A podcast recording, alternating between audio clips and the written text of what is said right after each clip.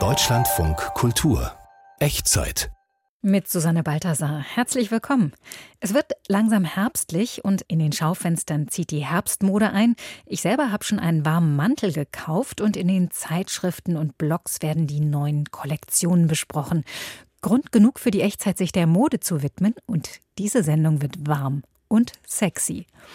Der Pullover, das Kleidungsstück der Krise, ist ein Thema Unisex versus Sexiness und die Neuinterpretation der Mode ultraorthodoxer jüdischer Frauen. Das, was sie erwartet, hier nochmal im Schnelldurchlauf. Kleidung dient dem Schutz vor belastenden Umwelteinflüssen und der nonverbalen Kommunikation. Der Trend geht hin zu einer universellen Mode, die wir den ganzen Tag übertragen können. Ein kuscheliger Statement-Pullover bietet sich da an. So Handtaschen, die getragen werden von jungen Männern, sind fast ein bisschen süß, weil es häufig so Oma-Kleidungsstücke sind, die dann eben in die Mode so der jungen Männer einfließen. Bei ultraorthodoxen oder chassidischen Frauen weiß ich, die nehmen keine bunten Farben. Die würden kein rosa, rot oder gelb tragen. Air drying is great, but it takes a lot longer. Looking to the future with climate change and everything, I would be willing to sacrifice a dryer. Der Trockner als Opfer des Klimawandels, ein Thema aus den USA, dem Land, in dem Wäscheleinen verboten sind. Alles geht ja eh nicht in den Trockner. Das gilt auch für den Wollpullover. Und gerade diese warmen Wollpullover könnten in diesem Winter der Gaskrise eine wichtige Rolle spielen. Denn in Wohnungen, Büros und Restaurants werden wir uns wärmer anziehen müssen. Der Pullover ist das Kleidungsstück der Krise, meint unser Autor Matthias Finger und sieht in ihm auch einen politischen Seismographen. Die Strickwaren der Saison hat er sich für uns mal angesehen. Pullover mit Zopfmuster, Reißverschluss und in Pastelltönen wie hellblau, flieder oder beige sind in diesem Herbst der Renner, gern auch mit maritimen Streifen, in Knallfarben und mit bizarren Mustern im Oma-Stil. Erstaunlich, denn lange führte der Pullover ein modisches Schattendasein. So ein klassischer Pullover, wie wir den vielleicht auch eher noch aus unserer Kindheit kennen, oder so einen warmen Wollpullover, das ist vielleicht etwas, was dann jetzt nicht unbedingt immer in primärer Mode ist, sondern sozusagen immer so ein Standardprodukt ist, was man auch immer wieder kaufen kann, aber nicht unbedingt jetzt den Hang des Modischen hat. Erklärt Modesoziologin Melanie Haller von der Uni Paderborn. Der Bundeskanzler sorgte gar für einen Aufschrei, als er bei einem Transatlantikflug im Pullover abgelichtet wurde, vor dem Ukraine-Krieg. Krieg wohlgemerkt. Der graue Schlabberpulli-Look von Olaf Scholz an Bord der Regierungsmaschine löst ein wahres Pullovergate aus. Meldet der Fernsehsender Welt. Allerdings bemühen Politiker den Pullover selber gerne als Metapher, um auf schwierige Zeiten vorzubereiten. Während der Ölkrise in den 70ern stimmte Ex-US-Präsident Jimmy Carter die Amerikaner auf seine neue Energiepolitik ein mit der sogenannten Sweater Speech, also Pulloverrede. Die Fernsehansprache hielt er in einer pulloverähnlichen Strickjacke, um die Dringlichkeit seines Anliegens optisch zu unterstreichen. Bereits 2008 lehnte der ehemalige Berliner Innensenator Thilo Sarrazin Sozialtarife für Gas und Strom ab und empfahl dicke Pullis gegen hohe Heizkosten. Und heute verordnen Politiker das Kleidungsstück wieder als Must-Have angesichts der drohenden Gasknappheit, wie CDU-Mann Roderich Kiesewetter, ebenfalls im Fernsehsender Welt. Es geht, glaube ich, sehr entscheidend darum, dass zuallererst die Wirtschaft funktionieren muss und nicht zuallererst die Privathaushalte geheizt werden. Da kann man, ich will das zuspitzen, durchaus auch sich etwas wärmer anziehen. Mit einem Pullover zum Beispiel. Die Politik schafft so unbewusst Möglichkeiten für neue modische Akzente. Danke, denn schon lange konnten wir dicke Pullover gar nicht mehr tragen, weil viele Innenräume permanent überheizt waren. Das ändert sich. Im bevorstehenden Bibberwinter steckt Dior mutige Männer in braun-beige Pullover im angesagten Kaschmir-Musterstrick. Gucci bietet monochrome Wollpullover mit Kapuze für 1250 Euro. Dabei galt der Pullover lange als Arbeitskleidung, der erst später auf Umwegen auch seinen Weg in erlauchtere Kreise fand. Gerade auch die Sportbekleidung hat Anfang des 20. Jahrhunderts sehr stark auch den Pullover als Kleidungsstück eigentlich Stück für Stück immer mehr populär gemacht. Das ist ganz interessant, weil ähm, die Sportarten haben ja zugenommen im 19. und 20. Jahrhundert und dann eben auch der Pullover als ein Kleidungsstück, was dann eben sehr bequem ist, weil man eben sich sehr gut damit bewegen kann, dadurch, dass das aus einer Maschenware ist. Durch die Modegeschichte hinweg hat sich das Prinzip to pull over, also eine Klamotte über den Kopf zu ziehen, als überzeugend praktisch erwiesen. Mittlerweile haben wir alle Pullover im Schrank. Der aktuelle Trend wurde aber bereits vor der Energiekrise losgetreten durch postpandemische Entwicklungen, vermutet Trendanalyst Carl Tillison. Das hat halt auch mit dem Selbstbild der Leute zu tun. Gerade im Lockdown hieß es dann, wenn man mal frei hat, eher raus aufs Land als rein in die Stadt. Und so ist unser gesamter Lebensstil so ein bisschen rustikaler geworden und man identifiziert sich dann eben auch sehr schnell mit dem Landleben und dazu gehören eben auch solche Strickpullover. Dicke Pullover können wir hervorragend mit Korthosen und derben Wanderschuhen, Schiebermützen und Wachsjacken kombinieren für ein zünftiges Gesamtoutfit. Hauptsache leger. Im Homeoffice haben wir uns an komfortable Klamotten gewöhnt. Diese Bequemlichkeit wollen wir uns natürlich auch jenseits der Pandemie erhalten. Gleichzeitig gehen wir wieder unter Leute und wollen etwas repräsentativer auftreten. Und da ist Strick eben oft das Mittel der Wahl, weil das eben auch einfach wertiger aussieht. Die Grenzen zwischen Arbeit und Freizeit verschwimmen. Der Trend geht daher hin zu einer universellen Mode, die wir den ganzen Tag übertragen können. Auf Arbeit, zu Hause und beim Weggehen. Ein kuscheliger Statement-Pullover bietet sich da an. Gern aus Wolle mit hohem Wärmerückhaltevermögen. Strickwaren sind auch im Kommen. Langweilig wird es mit den neu entdeckten Pullovern übrigens nie, auch wenn wir sie den ganzen Winter Winter übertragen müssen. Sie lassen sich super kombinieren. Zu weiten Kleidern, engen Hosen und auch mal mit einem Gürtel, um die Westentaille zu betonen. Pullover mit Westentaille und wer eine hat, der zeigt sie auch gern. Darum geht es gleich um die neue Sexiness und das Ende der Jogginghose.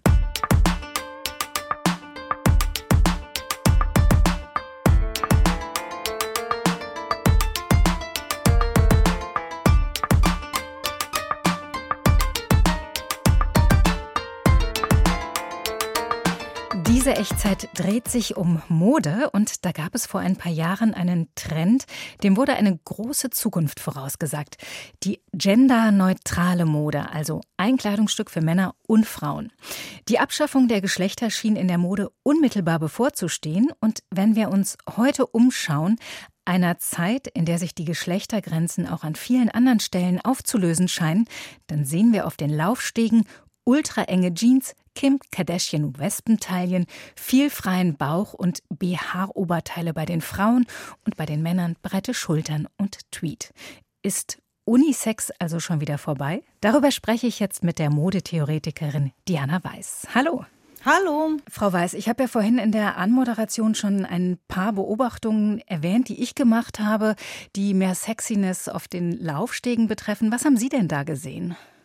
Ich sehe da eigentlich so zwei Gruppen. Also es gibt beides. Es gibt eine Gruppe von jungen Menschen, die sehr konsumaffin sind und die auch sehr gerne etwas mit ihrem Körper machen. Das sind dann so die jungen Frauen, die eben viel Geld investieren in so Nägel, äh, Wimpern, durchaus auch schon Unterspritzungen, Lippen und so weiter. Ich komme gerade aus New York zurück, da sieht man eben sehr viel diese Brazilian Butt Lifts tatsächlich auf der Straße, also diese künstlich vergrößerten Hinterteile, wie sie eben auch von Kardashians berühmt sind.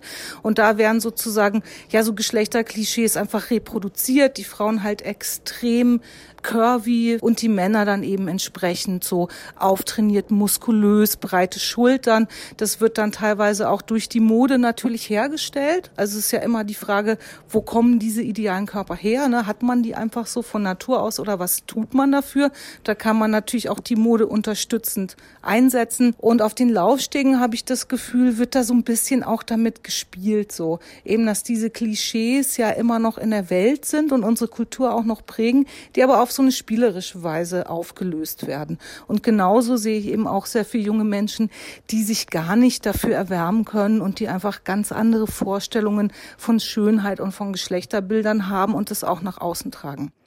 Woher kommt denn diese Lust, den Unisex-Look oder die Jogginghose, die ja in der Pandemie so verbreitet war, hinter sich zu lassen? Kleidung hat ja auch was mit bestimmten Geisteszuständen zu tun. Also diese Jogginghose war ja so symptomatisch für eigentlich so ein depressives Kleidungsstück. Man ist so zurückgezogen, man braucht so ein bisschen diese schützende weiche Hülle zwischen sich und der Welt.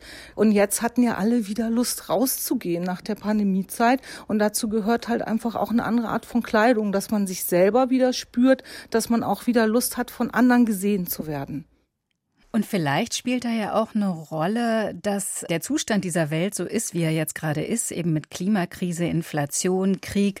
Vielleicht hat das ja auch so eine Art Lust am Exzess gefördert, ein bisschen wie in den 1920er Jahren. Oder ist Ihnen das zu weit hergeholt? Ich glaube schon, dass man gewisse Parallelen ziehen kann, dass es in den 20er Jahren ja auch in gewisser Weise so eine verlorene Generation war. Die hatten eben diese Erfahrung des Ersten Weltkriegs im Rücken und wollten einfach ganz viel rausholen, so aus ihrer Jugend und ganz viel erleben.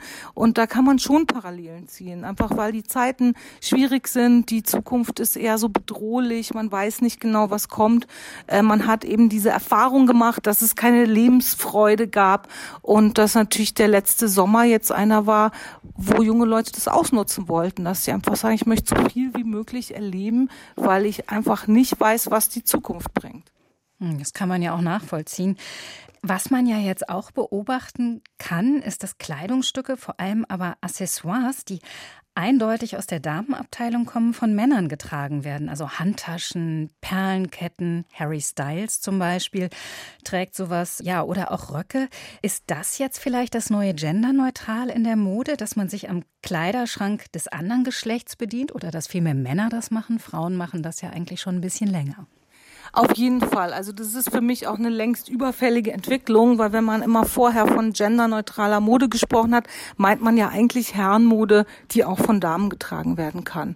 Und das ist ja eine Entwicklung, die ist im Verlauf des 20. Jahrhunderts passiert, dass Frauen sich die Hose erobert haben, den Herrenanzug, das Hemd, also es alle ähm, so Elemente der Herrenmode in die Damenmode übergegangen sind.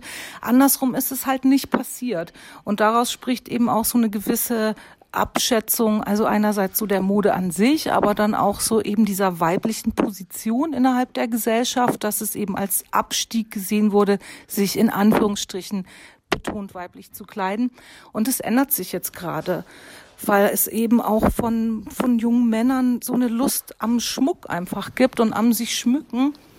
Und das sehen wir eben sehr schön mit diesen Perlenkettentrends. Und dazu kommen ja auch so Handtaschen, die getragen werden von jungen Männern. Sind das fast ein bisschen süß, weil es häufig so so Oma-Kleidungsstücke sind, die dann eben in die Mode so der jungen Männer einfließen. Und es zeigt, finde ich, sehr schön, wie diese Geschlechtergrenzen sich auflösen und eben auch so Vorstellungen, die damit einhergehen. Also was jetzt eine machtvolle Position ausmacht und eine unterlegene Position.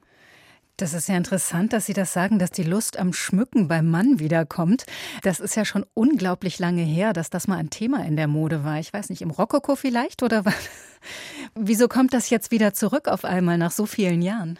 Ja, es sind so ungefähr ne, vielleicht 250 Jahre vergangen seit der Französischen Revolution. Und das kann man auch sagen, ist modehistorisch so eine Zäsur gewesen, wo wirklich die Mode nochmal sich ganz stark geändert hat und auch die Gesellschaft sich ganz stark geändert hat und sozusagen diese Geschlechtercharaktere in Anführungsstrichen von Mann und Frau nochmal neu festgelegt wurden. Und dazu gehörte dann eben auch, die Frau drückt sich über die Mode aus und der Mann verzichtet darauf.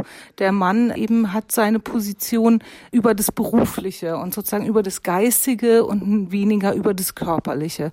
Und das ist natürlich auch ein Verzicht gewesen für die Männer, weil ich glaube, viele Leute wissen, dass es ja auch ein großer Spaß sein kann, so mit Mode zu spielen, wenn man da eben ein reichhaltiges Arsenal zur Verfügung hat.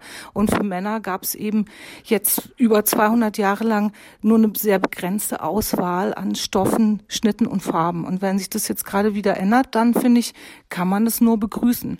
Vielleicht hat das ja auch der genderneutralen Mode den Garaus gemacht. Die ist ja doch relativ ja, so ein bisschen freudlos, würde ich sagen. Also immer so sehr bisschen langweilige Schnitte und die Farben waren halt auch alles andere als bunt. Also ist sie vielleicht auch, wenn sie denn tatsächlich gescheitert ist, an ihrer Langeweile gescheitert? Äh, da haben Sie recht. Es ist im Endeffekt langweilig und ist ja auch keine wirkliche Ausweitung der Mittel, die man zur Verfügung hat. Eher, es schränkt es ja nochmal weiter ein. Und was wir, glaube ich, im Moment sehen, ist, dass Leute eben die ganze Palette für sich ausnutzen wollen. Ja, also mehr Perlenketten, mehr Röcke, mehr Sexiness in der Mode. Das hat die Modetheoretikerin Diana Weiß für das Jahr 2022 diagnostiziert. Vielen Dank. Sehr gerne.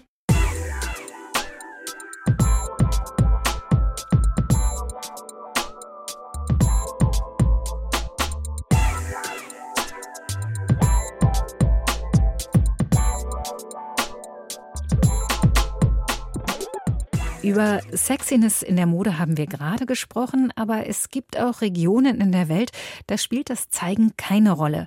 Das ist auch so in Breibnak, dem israelischen Zentrum jüdisch-orthodoxer Mode nördlich von Tel Aviv. Hier gibt es jede Menge Boutiquen mit sittsamer Mode für strenggläubige Jüdinnen. Es geht um das elegante Verhüllen. Modest Fashion, bescheidene Mode, das ist der Begriff, den die Modeszene selbst verwendet und die orientiert sich immer mehr an internationalen Trends, solange die mit den religiösen Kleidervorschriften konform sind. Warum das eine Revolution ist und was Kate Middleton damit zu tun hat, erzählt Ihnen jetzt Bettina Meyer, die eine der Boutiquen in Breibnack besucht hat. In der Modeboutique von Meraf Yohanan ist einiges los. Für die bevorstehenden hohen Feiertage in Israel sind viele religiöse Jüdinnen auf der Suche nach dem passenden Kleid. Vom Sommeroutfit bis zum Hochzeitskleid hat Meraf alles im Angebot. Auf den Kleiderstangen leuchten Stoffe auch in knallbunten Farben. Wenn es in der Welt des religiösen Judentums etwas zu feiern gibt, kommt man nach Bnei Brak. Zu mir in den Laden kommen Kunden aus ganz Israel. Nicht nur ultraorthodoxe Frauen, sondern auch nationalreligiöse und konservative Frauen, die sich nicht freizügig kleiden wollen. Bnei Brak, eine Stadt nordöstlich von Tel Aviv, ist geprägt von religiösen Einwohnern, darunter viele orthodoxe Juden, was sich auch auf das Geschäft auswirkt. Die Mode in der Boutique muss den Regeln des Znut, der Sittsamkeit entsprechen, die die Tora für Frauen vorschreibt, erklärt Meraf. Sie selbst trägt ein auffällig violettes Kleid mit Blumenmuster. Es entspricht dennoch den Regeln. Ellbogen und Knie sind bedeckt, um nicht aufreizend zu wirken. Verheiratete Frauen tragen Perücke. Das heißt aber nicht, dass eine Frau nicht schick gekleidet sein kann, sagt die Boutiquebesitzerin. Und die Interpretation dessen, was im religiösen Judentum erlaubt ist, sei je nach religiöser Strömung durchaus unterschiedlich. Bei ultraorthodoxen oder chassidischen Frauen weiß ich, die nehmen keine bunten Farben, die würden kein rosa, rot oder gelb tragen. Dann gibt es die nationalreligiösen oder modernreligiösen Frauen, die wollen gerade die knalligen Farben. Und wer sehr sittsam sein will, nimmt eine Größe mehr. Und andere haben wiederum kein Problem damit, wenn das Kleid eng anliegt. זה, אז אל תיבא לי, אפילו הבאתי 44 שיהיה לך נוח. Ich habe dir noch Größe 44 mitgebracht, damit du dich darin wohlfühlst. Probier es mal an. Und wenn du aus der Kabine kommst, will ich es dir noch ein wenig anpassen. Merafs Augen leuchten. Sie lächelt, wenn sie ihre Kunden berät. Einer Mutter mit Tochter empfiehlt Meraf ein weißes Kleid mit schimmernden Pailletten. Etwas gewagt, dennoch dezent und sittsam. Die 46-jährige gelernte Anwältin, die sich als traditionell religiös bezeichnet, hat ihren Beruf aus Liebe zur Mode aufgegeben. Sie liebt es, Frauen gut einzukleiden. Es macht mich einfach glücklich. Wenn du mit dem Herzen dabei bist, sieht das gut aus und es fühlt sich gut an. Knallbunte Farben und elegante Schnitte in der religiösen Mode waren vor einigen Jahren kaum denkbar, sagt Hani Dobkin. Die ultraorthodoxe Jüdin und fünffache Mutter leitet die erste Modeschule für religiöse Frauen in Bnei Brak. Sie spricht von einer Revolution in der Welt der religiösen Frauen. Seit Kate Middleton und Victoria Beckham die Midi, das heißt die halblange elegante Mode, eingeführt und Hüte wieder salonfähig gemacht haben, ist es für uns religiöse Jüdinnen leichter geworden, en vogue zu sein. Dieser Modetrend passt gut zu uns. Wir können ihn sehr gut an unsere Bedürfnisse anpassen. Man kann tatsächlich einen Einfluss der internationalen Modewelt auf die ultraorthodoxe Mode erkennen. Hani Dobkin steht auf der dicht befahrenen Rabbi Akiva Straße, der Hauptstraße von Bnei Brak, und deutet auf die Modeläden, die sich hier aneinanderreihen. Es sei so etwas wie die Champs-Élysées für Ultraorthodoxe und Bnei Brak deren Modehauptstadt, sagt die Modedesignerin. Wie in London oder Paris kämen Religiöse aus dem ganzen Land zum Shoppen hierher.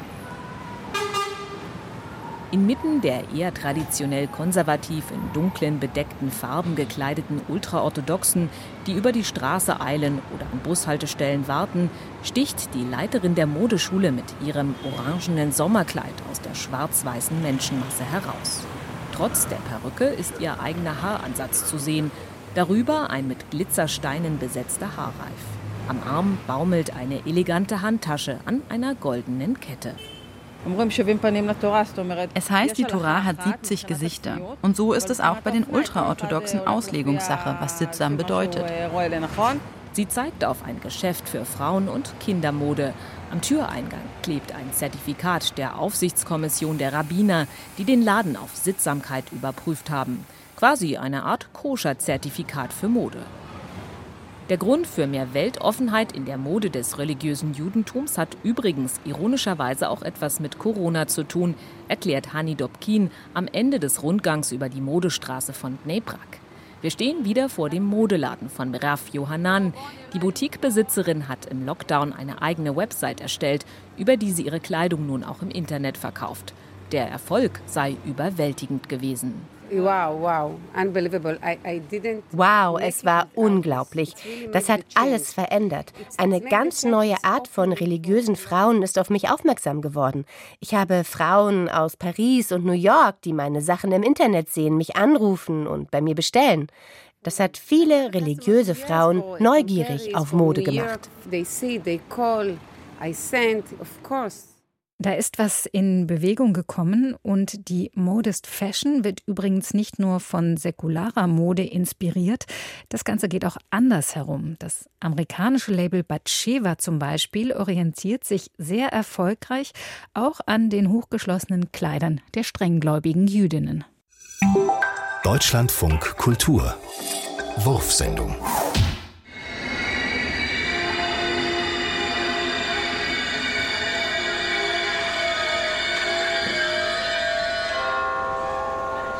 Meine Damen und Herren, auf Gleis 3 ist eingefahren Blixer Bargeld Express aus einstürzende Neubauten über Ton, Steine, Scherben nach Amakoma. Planmäßige Abfahrt 19.99 Uhr.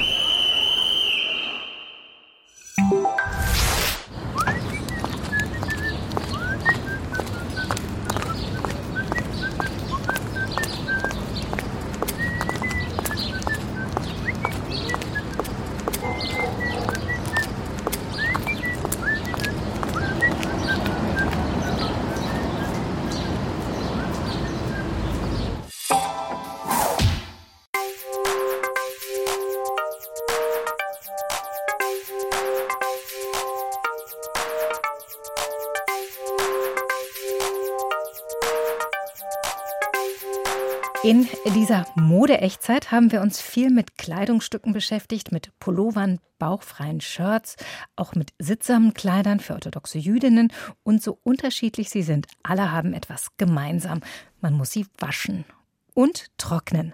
Bei den Strom- und Gaspreisen bietet sich ja an, sie einfach aufzuhängen auf der Wäscheleine, dem Klappständer oder der Spinne für den Garten. Und schon sind wir bei einem wirklich kontroversen Thema. In den USA sind Wäscheleinen nämlich ein Politikum, sagt Korrespondentin Katharina Wilhelm. Und das klingt so verrückt, dass wir uns das jetzt mal von ihr erklären lassen. Sie ist uns aus Los Angeles zugeschaltet. Hallo. Hallo. Katharina Wäscheleinen als Politikum, was ist das für eine Geschichte? Ähm, die ist natürlich mir aufgefallen beim Wäschetrocknen, ist klar. Äh, äh, und zwar war ein amerikanischer Freund bei uns zu Gast und wir hatten eben hinten unsere, unseren Wäschetrockner, unsere Wäschespinne aufgestellt und er sagte, lachte und meinte, ach, ihr seid so Deutsch, ja, ihr mit eurem Wäschetrocknen und äh, lachte uns da so ein bisschen aus von wegen, warum benutzt ihr denn nicht einfach den Trockner, den ihr doch sowieso habt? Und das Thema ist verrückt, aber es treibt mich schon ein bisschen länger um. Als wir hergezogen sind, haben wir echt Probleme gehabt, etwas zu finden, worauf wir unsere Wäsche trocknen konnten. Das fand ich so verrückt, dass ich gesagt habe, ich muss da mal gucken, ob das irgendwie einen interessanten Hintergrund hat. Und den hatte es aus meiner Sicht eben, weil es wirklich politisch ist, das äh, Wäschetrocknen in den USA. Was heißt denn, das ist politisch? Also beschäftigt sich Politik wirklich mit Wäscheständern im Garten? Ja, tatsächlich, denn es ist zum Teil äh, verboten oder es gibt eben Restriktionen. Also Menschen konnten und können auch immer noch nicht überall ihre Wäsche aufhängen. Also das heißt, es gibt äh, tatsächlich Regelungen, die besagen, das darf man nur drinnen tun, denn ansonsten wäre das ein Eyesore, wie man hier in Amerika sagt. Also es wäre sozusagen äh, eine Strafe für die Augen sozusagen. Also es ist ein ganz schrecklicher Anblick für viele Amerikaner. Da steht tatsächlich in einigen Mietverträgen noch drin, fand ich übrigens auch sehr hübsch das Wort. Das heißt also, dass das Wäschetrocknen draußen im Garten verboten ist. Gibt es da tatsächlich auch Strafen für und wer verhängt die? Also genau, vielleicht muss man erstmal gucken, um, um wen geht's denn da eigentlich? Wer macht das? Und das ist die sogenannte Homeowner Association, also das ist sozusagen die Vereinigung von Hausbesitzern. Und die hat tatsächlich für einige Mieter Regeln eingeführt, dass die in ihren Gärten nicht alles machen dürfen. Und wer, nicht, wer sich daran nicht hält, der riskiert eventuell Verwarnungen, Strafzahlungen. Und das steht dann zum Beispiel im Mietvertrag genauer drin. Es gibt dagegen tatsächlich auch viel, viel Protest. Und ich habe sogar einen Dokumentarfilm gefunden ähm, aus dem Jahr 2012, der heißt so schön Drying for Freedom, also Trocknen für die Freiheit. Und im Trailer wird zum Beispiel gesagt, ähm, dass 16 Millionen Amerikaner ihre Wäsche draußen nicht aufhängen dürfen. There are 60 million Americans who live in community associations that don't allow people to hang out their clothes. Rules prohibit me from hanging my laundry outside. One lady that lives here had a drying rack and she was reported and she had to remove it. Ja, genau. Also da berichten dann eben auch Leute. Man hatte eben zwei Frauen gehört, die sagen und berichten davon, dass es ihnen selbst verboten wurde oder dass sie schon Nachbarn beobachtet haben, bei denen es dann hieß, nee, nee, das packst du mal lieber rein, ansonsten riskierst du eine Strafe. Völlig irre.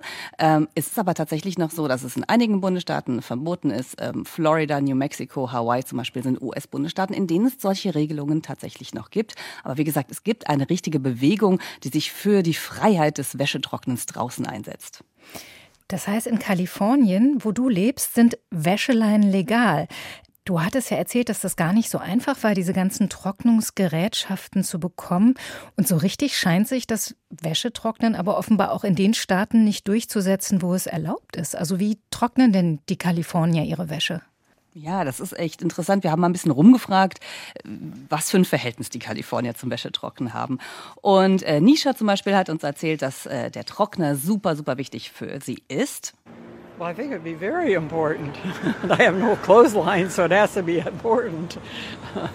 Is there another method? Also sie sagt zum Beispiel, ja, ich habe überhaupt gar keine Wäscheleien zu Hause, wie soll das gehen? Und gibt es überhaupt noch eine andere Methode? Und äh, Simon zum Beispiel hat uns erzählt, dass er das grundsätzlich okay findet, Wäsche draußen zu trocknen, hat er wohl auch schon probiert, aber seine Nachbarn beschweren sich dann und sagen, das sieht ja aus hier wie so ein, wie so ein wissenschaftliches Experiment, was du hier machst. Yeah, it's a good idea to, to hang your clothes out, but I have a condo and when I tried that here, they were saying, you can't hang your clothes outside, it looks like a project. Genau. Und äh, Trockner muss man halt sagen, die gehören einfach zur Ausstattung amerikanischer Haushalte. Wenn man mietet, dann sind die da einfach mit drin. Wäschetrockner, Kühlschrank. Und das macht nochmal klar, wie sehr man sich eben auch an diese Bequemlichkeit gewöhnt als Amerikaner, ähm, dass man die Klamotten also immer elektronisch trocknen kann, weil man diese Möglichkeit immer von vornherein angeboten bekommt.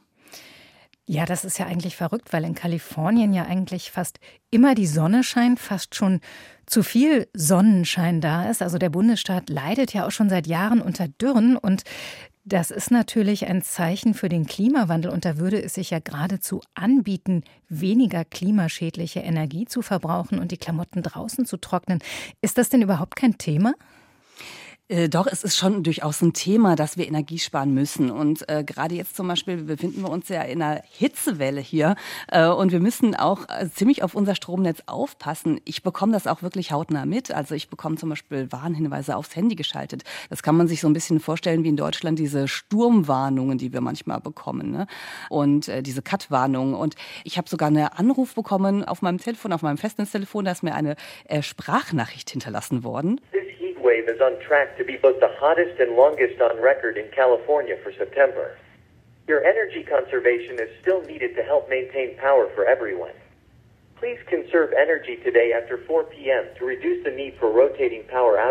Tatsächlich gab es hier eben diese Warnung, wir sollten ab 16 Uhr keine unnötigen elektrischen äh, Geräte mehr benutzen. Da gehört der Trockner natürlich dazu, auch die Waschmaschine und wir sollen auch keine Elektroautos mehr laden.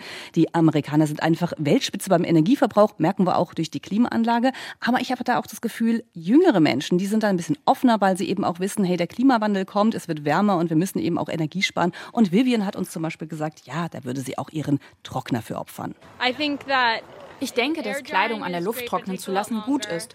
Aber es dauert viel länger.